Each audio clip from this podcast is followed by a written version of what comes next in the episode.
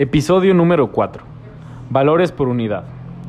Las líneas de transmisión de potencia se operan a niveles en los que los kilovolts es la unidad más conveniente para expresar sus voltajes. Debido a que se transmite una gran cantidad de potencia, los términos más comunes son kilowatt, megawatt y kilovolt ampere o megavolt ampere, debido el caso. Sin embargo, estas cantidades al igual que los amperes y los ohms, se expresan frecuentemente en porcientos o en una cantidad que son valores más referenciados, especificando así cada uno.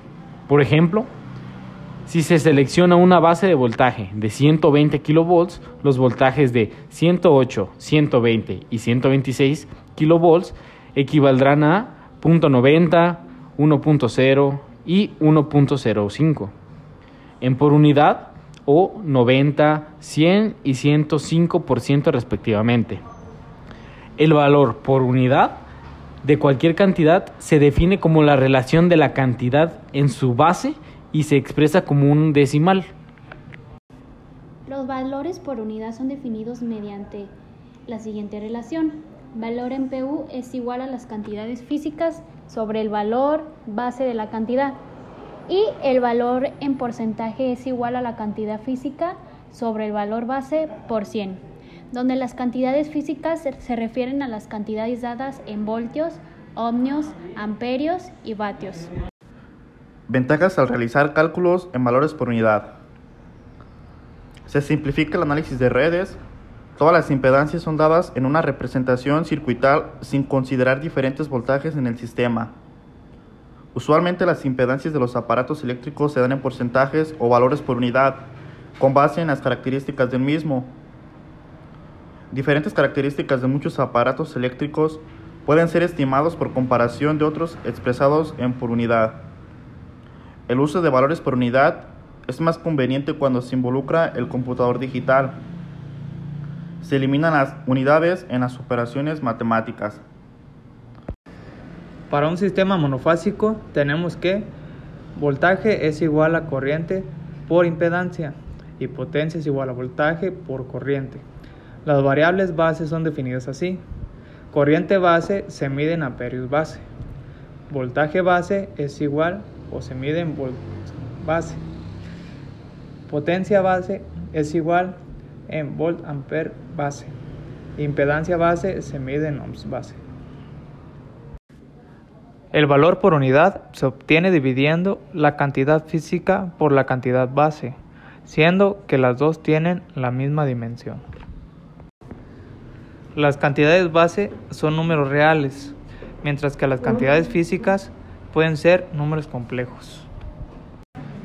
La impedancia base es aquella que da lugar, a lo largo de ella, a una caída de tensión igual a la tensión base, cuando la corriente que circula por dicha impedancia sea igual al valor básico de la corriente. Los KVA básicos en sistemas monofásicos son el producto de la tensión base en kilovolts por la corriente base en amperios. Normalmente, las magnitudes elegidas para seleccionar la base son los kilovolts A y la tensión en kilovolts. En sistemas monofásicos o en sistemas trifásicos en los que el término corriente se refiere a la corriente de línea. El término tensión se refiere a la tensión respecto al neutro y los KVA son KVA por fase. Para el análisis de máquinas eléctricas o sistema eléctrico de la máquina se requieren diferentes valores.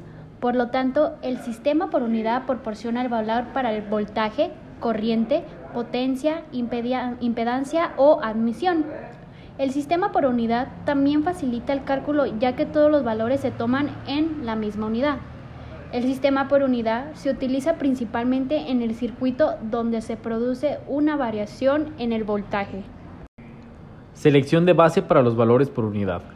La selección de valores de kVA y kilovolts se hace con el objeto de reducir al mínimo, en medida de lo posible, el trabajo exigido por el cálculo.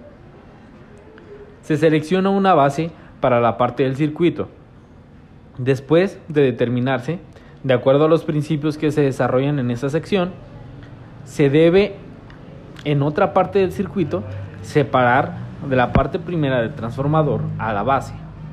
La base elegida debe ser tal que lleve los valores por unidad de la tensión y corriente de régimen, aproximadamente igual a la unidad, de forma que se simplifique el cálculo y se ahorre mucho tiempo en base a la sección.